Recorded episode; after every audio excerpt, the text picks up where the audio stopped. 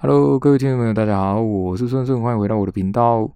那很快这是第三十五集了，在五集就可以四十集了。希望四十集的时候故事还没讲完，哦，可以突破四十集。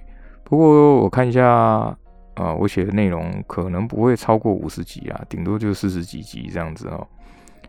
那一样哦，因为也之前有朋友问我说，这个神速啊平台这个与那国岛啊，哎，基本上呢，我是以呃与那国岛的遗迹、海底遗迹哈为故事蓝本来撰写的啊。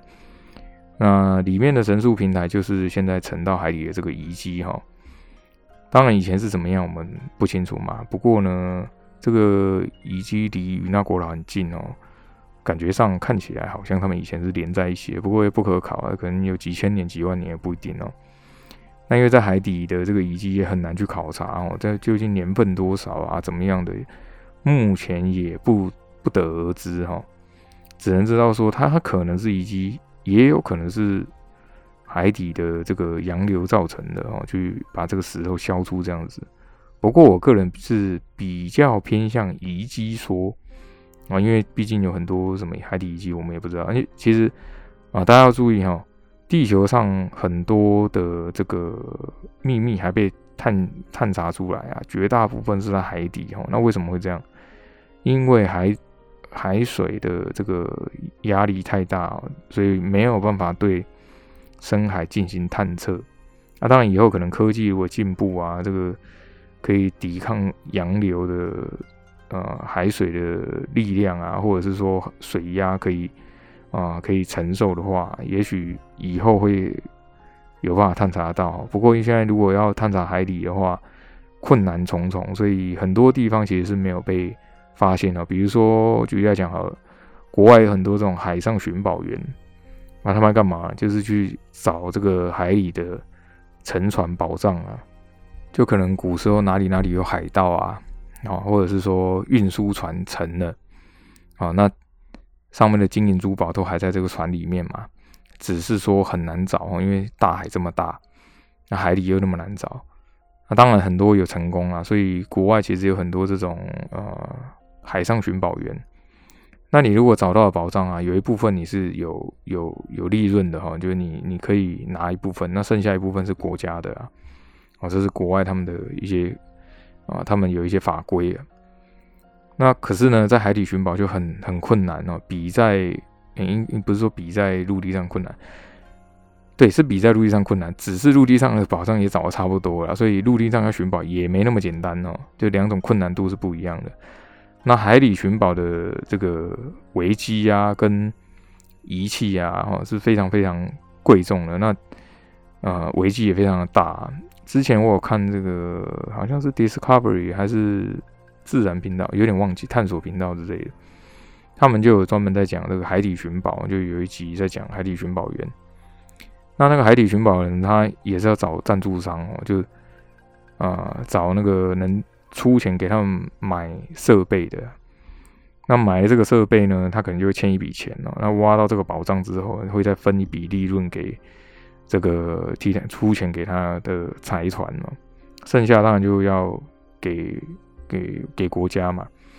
所以呢，其实你说海上寻宝好不好赚？你对他们来讲应该也算好赚啊，因为那也算是一夜致富。但但是伴随很高很高的风险哦，因为他有一集就是有让啊船上的人做这个呃类似潜水艇那种简单的潜艇去海底下搜寻哦。它那个洋流一来，就把这个潜水艇卷到很远的地方，其实很非常非常危险啊！只要海海的洋流或海浪一大，他就他们就要赶快上岸，然后用这个摄影机去查看呢，有点像大海捞针呢。但是你说好不好赚，这个其实我们也不太清楚啊。所以你要在海底去考察这个遗迹啊，是非常非常非常困难的。再加上之前我讲嘛，这个水底下有洋流啊，所以更难去。巡巡谈这个巡查这个遗迹到底是什么时候产生，或者是说它有哪一些留下来的东西哦，这个都很困难。好的，那上一集讲到这个啊，武林瑶哈把这个马元笔啊啊丢到海底去了，因为他被他迷昏了，因为马元笔发现了他的秘密。那另外就是他对这个神树下了毒啊。那隔天一早啊，这个轩辕玄起床的时候就觉得头晕眼花，就忽然就倒回去了。他就发现窗户旁边的盆栽，那个盆栽是神树，啊，神树根种出来的啊，不是神树根，神树的树枝种出来的小盆栽哈，所以它基本上就是迷你的神树啊。他想不到这个神树的呃盆栽旁边哦有一些枯叶啊，他从来没看过这个盆栽旁边有枯叶，因为他神树那个是不会枯枯萎的哦。他就觉得很奇怪哦，诶，怎么会有枯的叶子啊？啊，紧接着呢就。急促的敲门声哦，他还是很不舒服，他就披上衣服，打开门，啊，外面就是清泉木，他觉得很奇怪，哎，怎么一早就来找他？那清泉木就一直指着远方啊，就是你看，你看，你看，你看那边哦，你看那个神树，因为这个新新月玄这个文德军的房子是面对这个神树的，那新月玄就跨出个房门看一下这个神树哦，当场就呆掉了。本来啊，神树是这种绿意盎然，好像还发着那种光辉的、很神圣的的树啊。这时候看上去啊，就是左半边啊是正常的哈，而右半边就有点变成半黄色，有点好像枯萎这样，就很奇怪的状况了。所有的助女都很惊慌哈，包括这个叶川葵、叶川奈他们都很惊讶。啊那时候到到底怎么回事？从来没发生过这种状况啊！很多老助女都跪在地上，就就在那边求神明大人保佑啊！啊，叶川葵、叶川奈也很紧张哈。不过呢，叶川葵哦就说，就有点冷笑，就是哼，看这个文德军大人怎么办呢？这叶川奈啊就很疑惑啊，就看这个新元玄啊，就因为他离一段距离哦，他说你是说这个是文德军大人造成的吗？哦，叶川葵就说哦，一直以来都嘛没发生过什么事，可是他当上文德军就发生这种怪事啊，一定是他一定要负很大的责任呢。那有一些助女啊，或中年助女啊，就跑过来问这个文德军大人，就新元玄哦，就说怎么办呢？怎么办？这开始就有一些老助女就说啊，不然我们请吴大人出来好了，他比较有经验嘛，哈。可是呢，有一些人还是觉得这样好像不太妥，像那个秦月月忽然就来了，就说现在的文德军大人哦，没有别人哦，是是新元玄才是哦，啊，不应该再去找这个就是武林要吴大人啊，他已经不是文德军了。他这样一讲完呢，就有一个声音冷冷的传过来，然后对哈，我的确已经不是文德军了。这武林瑶就从这个不远的地方走过来了哈。那大家看到他的时候啊，就觉得很奇怪，他的氛围好像不太一样哦，跟就哪里不一样，大家也讲不太出来哈。可是跟以前都不太相同，反而是有一种冷酷啊，跟之前的这种神圣是不太一样了。在新月玄看到他也不知道要讲什么，这个五零幺就反问他，就有点。先发制人了，就说：“啊，文德军大人呢？啊，请问这怎么回事啊？”那新月群就说：“我我也不知道哈。”这五零幺就继续问他：“我说啊，所以神谕没有讲嘛？哈，是没讲了吗？啊，就感觉很奇怪，就就反问他这样子。啊，其实没有人知道是啊，他去读这个书了嘛？那其其实他调调那个毒啊，他。是，如果要毒死人是绝对是可以的啊，可是要毒死树到底行不行，他也不太确定，所以他把那个分量调得很重哦。那能够控制在刚好一半一半，他自己也有点庆幸啊，因为他也不想要把这个树完全毒死啊。那新元玄听他这样问哦，就说没有哈，没有听到神谕啊。那有一些老助女啊，中年助女就说，哎，这个吴灵瑶啊，吴大人来的刚好啊，这树怎么回事？受树怎么回事哈？啊，武灵瑶就那种老神在在，就说啊，放心哈，各位，我已经有普普签哈，呃，天有异象哎，会有大难啊，这神明大人透过神术替替我们挡了灾厄哦，所以现在才会变这样哦。啊，放心放心，他们呢很快就恢复，他很快就恢复了。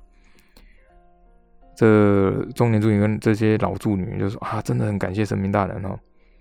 这武零幺就心里暗自高兴啊，想不到这些人这么好骗呢。也不是说这些人好骗哦，是因为他们其实都很单纯，因为都从小就在与那国老长大老死嘛，都很单纯，他们不会想的太复杂，觉得啊，比如像呃武林瑶以前是文德军嘛，那他讲的就是对的哈，所以他们都不会去怀疑啊。那武林瑶正心里哦，就是就暗自在那高兴的时候，就有个男人的声音传过来哦，就说啊，飞也飞也，这个神树现在这样子哦。是中毒所致的啊。结果他们转过去看，就是上山父哦。那其他助女就指责他，就是这个外岛人不要在那边胡言乱语哦，吴大人讲的才是对的啊，对不对？那千泉木就赶快出来打圆场，他说他他他是医生哦，讲的应该是对的啊。那新月玄也也是听他讲话，这个上山父大人是医生啊，他讲的一定是对的哦。啊，他一讲话的时候，所有人就安静下来了，毕竟他是文德军嘛。啊，这个事情呢都没有神谕嘛，就忽然那么突然啊，嗯，可能是人为的哦。新月玄他也只是推断，不太确定嘛。啊，那上三富呢就接着他话讲哦，他说这个一早啊，哦，他就去取，因为他其实都起得很早，他就去取这个枯萎的树根啊，上面有一些黑绿色的。那根据呢家里这种医学古籍啊，这是一种毒物啊，可以让植物枯萎的毒物啊，啊对。对这个植物有害啊，对人也是有害哈。那轻则这个人会昏迷啊，重则可能会死掉啊。那这个树呢，只枯一半哦，可能这个毒呢是从某个地方注入了啊，所以还没走遍整棵树哦。这五零幺就冷汗直流啊，他没想到说这个医生竟然眼光这么锐利，马上就看出来了，因为这只有他知道而已啊。那新月员就很着急，说怎么办？怎么办？这个上山部大有没有办法？那上山部就说：“啊，解药可以制作啊，可是啊，要花一点时间哦，可能要一整天呢。”那清泉木他们就赶快拜托他嘛。这上山部就还是很轻松嘛，他说：“哎，你们怎么跟我这么客气哦？就这个很奇怪啊，就他就是说啊，不过很奇怪哦，这种毒怎么会在这么淳朴的与那国岛上出现哈？那他边讲的时候啊，就边偷看这个吴灵瑶啊。”啊，发现他脸上好像有点抽虚这样子哦因为很多事情都被他讲中了。那听到这个神术有救哈，新月玄他们就松一口气啊。不过很大部分的助女还是觉得说哈，武林要讲的才是对的啊，所以就底下还是有一点那边窃窃私语啊这样。可是新月玄其实不不管那么多，只要可以救神树就好了。叶川葵跟叶川奈他们在很远的地方啊，就是。在那边抱怨嘛，哦，就说你这我看那虚有其表，骗人的吧？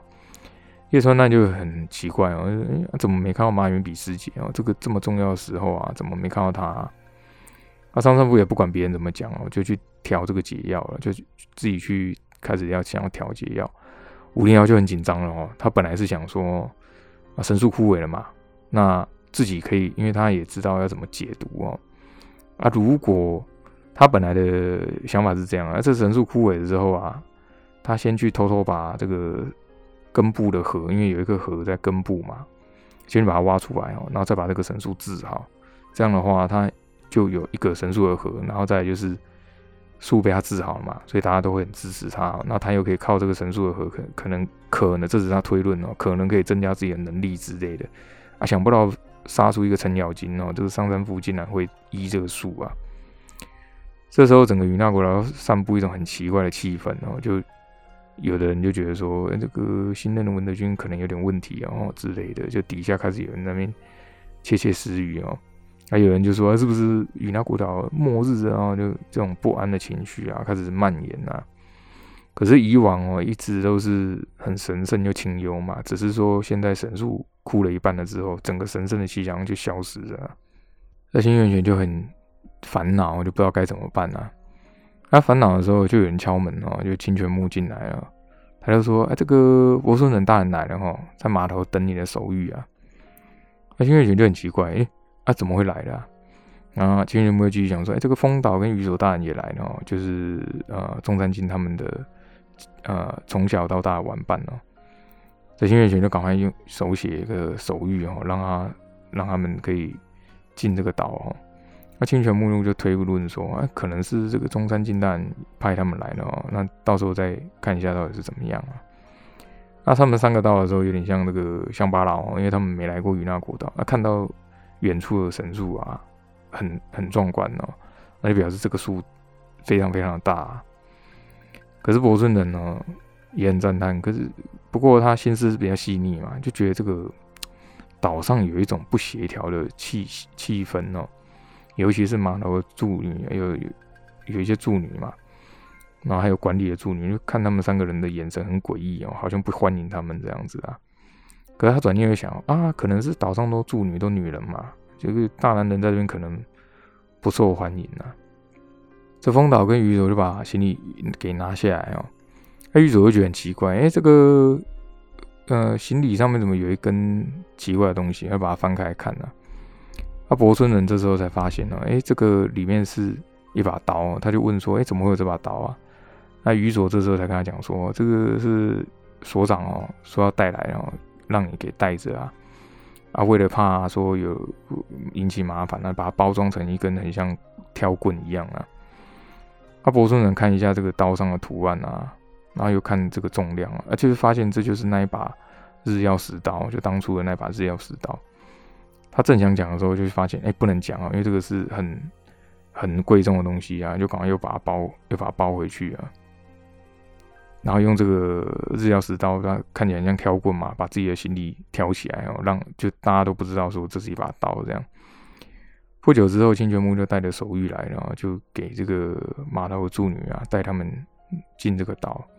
三个人看到清泉木之后就比较放松了，说：“哎，这个助女大人哦，好久不见，好久不见啊。”他们入岛的时候啊，旁边的助女都在窃窃私语哦，都说这个怎么会那么多男人哦？以前武大人当文德军的时候，也没那么多男人来岛上啊。哦啊，还是说听说这个文德军现在现在这个文德军大人跟岛外的男人好像都有点关系，就他们那边窃窃私语嘛。伯孙人的耳朵很利哦，所以他其实都有听到啊。可是他就有点皱着眉头，可是他不动声色，就跟在清泉木后面，想说看到幸运选的时候再跟他商量啊。走在一半的时候，鱼佐就问说：“哎，这个助理大人，请问一下，哎，神树是长这样吗？就一半枯掉嘞，它本来就长这样吗？”那清泉木就跟他讲说：“啊，本来不是这样的哈，啊，听了这个上山夫大人讲，好像是中毒了哈，才会这样子。”他们三个就很惊讶哦，哎，怎么上山夫医生也来这个岛上啊？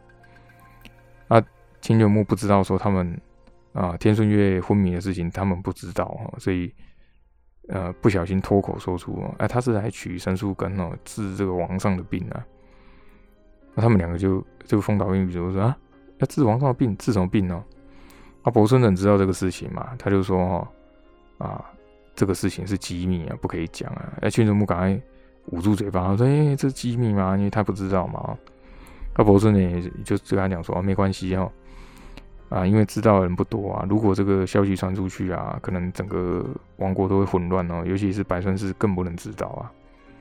啊，丰岛这时候恍然大悟，哦，原来是这样，所以之前大寿才取消了嘛。哦，那伯顺就提醒他们说，好了，不用再讲了哦，就这是秘密啊。在他们会面新元选的时候啊，新元就问他们说，哎，你们来是中山靖请你们来的吗？啊，伯顺就说，啊，这个对哈，呃，中山靖都跟我们讲了，我们就是来保护你的安全的。那新月泉没想到说他的安全还要靠外岛，就是助你以外人来保护哦。因为发生的这个暗部的事情的时候啊，其实他也不确定说谁是会不会他们暗部会异动还是怎么样，还是混在里面哦。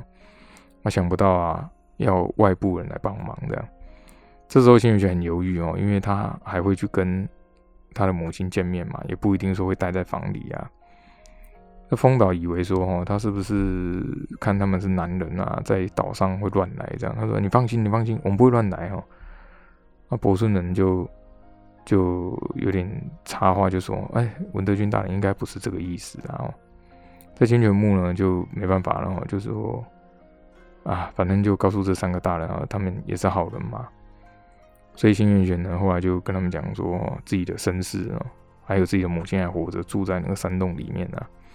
所以呢，偶尔会去洞穴里面探探望他的母亲嘛。呃，丰岛宇佐就很为难哦。如果说他们站在神树那里，这样也很奇怪啊。站在神树那边，啊，帮这个幸运玄顾，就是顾这个幸运玄啊，站在神树外面守夜的话，也很奇怪啊。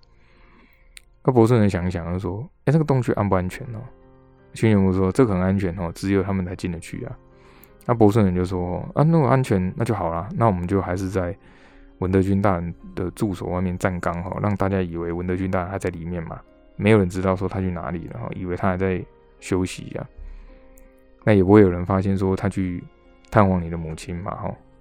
那新月泉跟清泉木也觉得，哎，好像这个主意也不错啊。那当天晚上，新月泉就是要去探望他的母亲嘛。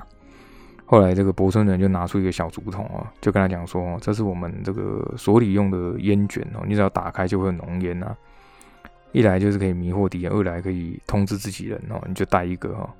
你我们只要看到浓烟，就会立刻赶过去啊。那他抵达他晚上的时候，新月泉去这个神树附近的时候啊，这个。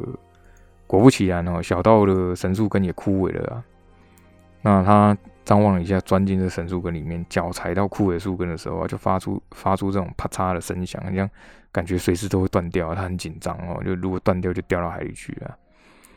然后哎还好就没有断掉，就他就走到那个洞穴里面，他就带了很多食物给他的母亲，就天顺宇治吃哦。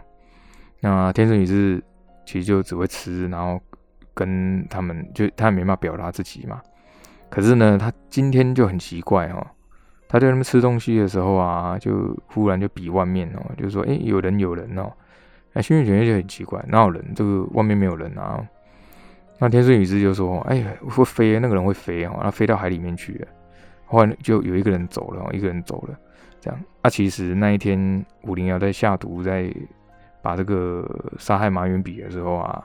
就是被天顺宇之看到了，可是天顺宇之不会表达，他只是说，哎，有个人就是从上面飞到海里去了，然后还有一个人呢，就不知道在干嘛，然后就走掉了。啊，幸运群当然也听不懂嘛，他只听到他说，他一直讲说什么飞起来，飞起来，然后，那这天晚上哈，他们都不知道啊，有有那个很多船呢，飞快的从琉球本岛，很像逃难一样哦，就。就逃走了。那琉球本岛的某一个地方啊，很像在打仗一样啊，有这种兵刃交错的声音，还有这种惨叫声哦，就没有人知道说发生了什么事情啊。好的，这集我们比较短一点哦。那原因是因为跟下一集一起讲话，讲到一半可能会有太大的落差。那这一集呢，就先暂时告一个段落啊。那之后，琉球王国到底会怎么样哦？那呃，文德军啊，还有这个武林鸟啊，到底会对与那国啊到底造成了什么样的后果啊？神树呢，到底这个神明大人啊，是不是有办法在帮助这个琉球王国？以后这个琉球到底会怎么样啊？啊，且听下回分解哦。那历史就是这样哦，在这种。啊，你说巧合吗？也不是说巧合，就是这种啊，很人跟人之间的一些摩擦，然后利益冲突啊，政治啊，就王族豪族这种纠结在一起啊。就前面有讲过嘛，琉球王国其实很就岛就这样而已，然后有几个岛，那这几个岛也一直都在打仗哦，就每个岛里面自己先打，打完之后发现有有别的岛，就又开始互打啊。琉球王国从以前就是一直在这种啊纷争当中哦，就打仗打过来的。然后呢，有这个海运的时候啊，又被外面的这种流寇啊这种来打，甚至还有这个外国人哦。所以，嗯，也不知道说为什么一定要争斗哦。可是呢，就像上世的记录，呃，上世王朝有记录嘛。他们其实也是为了王位去争斗哦，甚至有亲兄弟这样争王位啊。那我们这集就先讲到这边。那我是孙孙，非常感谢你的收听，我们下集再见，拜拜。